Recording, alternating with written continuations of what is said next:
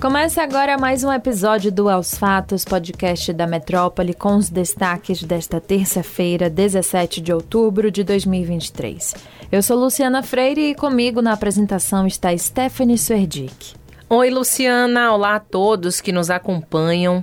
O relatório final da CPMI do 8 de janeiro foi apresentado nesta terça-feira pela senadora Elisiane Gama, do PSD, e pede indiciamento de 61 pessoas, incluindo integrantes e aliados do governo passado.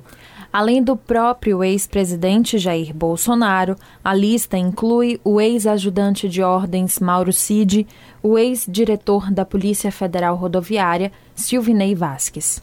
Também os ex-ministros Anderson Torres, da Justiça, Walter Braga Neto, da Defesa e Casa Civil, ainda Augusto Heleno, do GSI, Luiz Eduardo Ramos, da Secretaria de Governo, Paulo Sérgio Nogueira, ex-ministro da Defesa, além da deputada federal Carla Zambelli, do PL. Também constam no relatório da senadora o pedido de indiciamento do almirante Almir Garnier, ex-comandante da Marinha, e do Exército Marco Antônio Freire Gomes. Outro militar na lista é o ex-ajudante de ordens Luiz Marcos Reis. Alguns militares que foram indiciados chegaram a ser ouvidos pela CPMI, como o general Gonçalves Dias, ex-ministro do GSI. A senadora Elisiane Gama deve apontar Bolsonaro como um dos principais autores intelectuais dos atos antidemocráticos que tiveram início após o segundo turno das eleições de 2022 e resultaram nos ataques aos prédios dos três poderes em Brasília no início do ano. A conclusão do relatório aponta que o 8 de janeiro ainda não terminou as milícias digitais continuam ativas e operantes. Parcelas importantes das forças de segurança pública persistem capturadas pelo bolsonarismo. E o relatório ainda avalia que o projeto de destruição, de desregulamentação, de corrosão institucional levado a cabo por Jair Bolsonaro em seu governo foi muito bem sucedido. O gabinete do vereador de Salvador, Marcelo Maia, do PMN, foi alvo de operação policial na manhã desta terça. É, segundo apurou o Metro 1, agentes policiais teriam apreendido computadores e documentos no gabinete do legislador que fica no edifício Rio Lima. O alvo seria uma funcionária do vereador. Na manhã desta terça, a Polícia Civil, em conjunto com a Polícia Federal, fez uma operação e sete homens foram apontados como chefes de um grupo criminoso. Eles foram presos. Os alvos são suspeitos de envolvimentos com o tráfico de armas e drogas, além de crimes contra a vida. Mais de 200 policiais civis atuaram na ação. Pela tarde, em nota publicada nas redes sociais, a assessoria de comunicação afirmou que não há qualquer tipo de investigação que envolva a conduta do vereador. A nota ainda pontuou que a PF analisou documentos e computadores que eram utilizados pela funcionária investigada.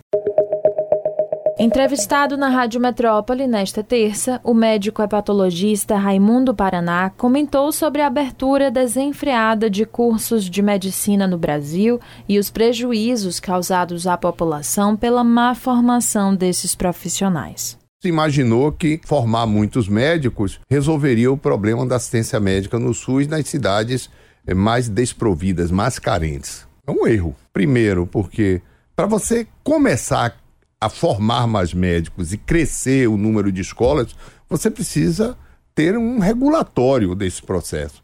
É, você tem que formar pessoas de boa qualidade. Imagine, um médico de má qualidade técnica, ele é perigosíssimo para o sistema, ele inviabiliza o sistema, porque ele não sabe fazer raciocínio clínico. Tema abordado pelo jornal Metrópole no mês de maio, o Brasil é o segundo país no mundo em quantidade de escolas de medicina, atrás apenas da Índia. Desde 2010, mais de 250 mil novos médicos entraram no mercado de trabalho no país. E ainda na programação da Rádio Metrópole, segunda-feira é dia de Metropod, o podcast de política da Rádio Metrópole. O conselheiro do Tribunal de Contas dos Municípios, Nelson Pellegrino, foi o entrevistado da semana e, na conversa, não descartou retornar para a política partidária. O senhor estava falando no início que o senhor tem saudade da política em si, mas não tem saudade de disputar eleições. Mas tem alguma chance de o senhor voltar para a política partidária? Mas eu estou muito satisfeito com a vida que eu estou, com a contribuição que eu estou dando. Não, não, não penso voltar a fazer política partidária tão cedo. Não é meu projeto. Eu vou continuar cumprindo minha missão, certo? Acho que posso contribuir de outras formas, mas no futuro. A Deus pertence. Pois é. Aí por isso que a gente Nunca coloca no titular. Dessa água deputado não, não descarta voltar para a política, né? Não, a gente não pode descartar nada na vida, entendeu? Tá no meu sangue, eu gosto. Agora, é, acho que você pode contribuir de diversas formas.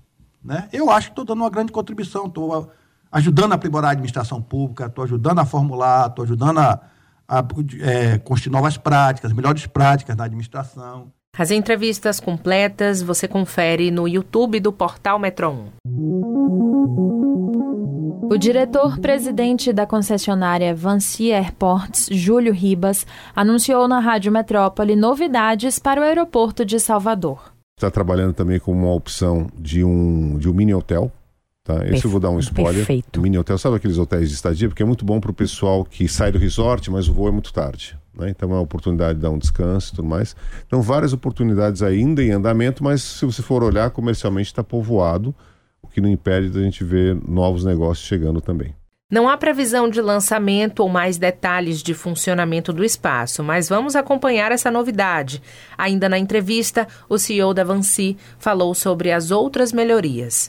Além da implementação do funcionamento de 24 horas da sala VIP do local, ele anunciou que em breve vai chegar também uma nova opção para os clientes na área pública da praça de alimentação. No décimo dia de conflito no Oriente Médio envolvendo o Estado de Israel e o grupo radical Hamas, um ataque aéreo de Israel matou Ayman Ofal, um dos comandantes da maior ala armada do Hamas, que controla a faixa de Gaza. Nofal também já chefiou a inteligência militar do grupo palestino. O comandante foi responsável por supervisionar o planejamento e execução de diversos ataques contra a população em Israel.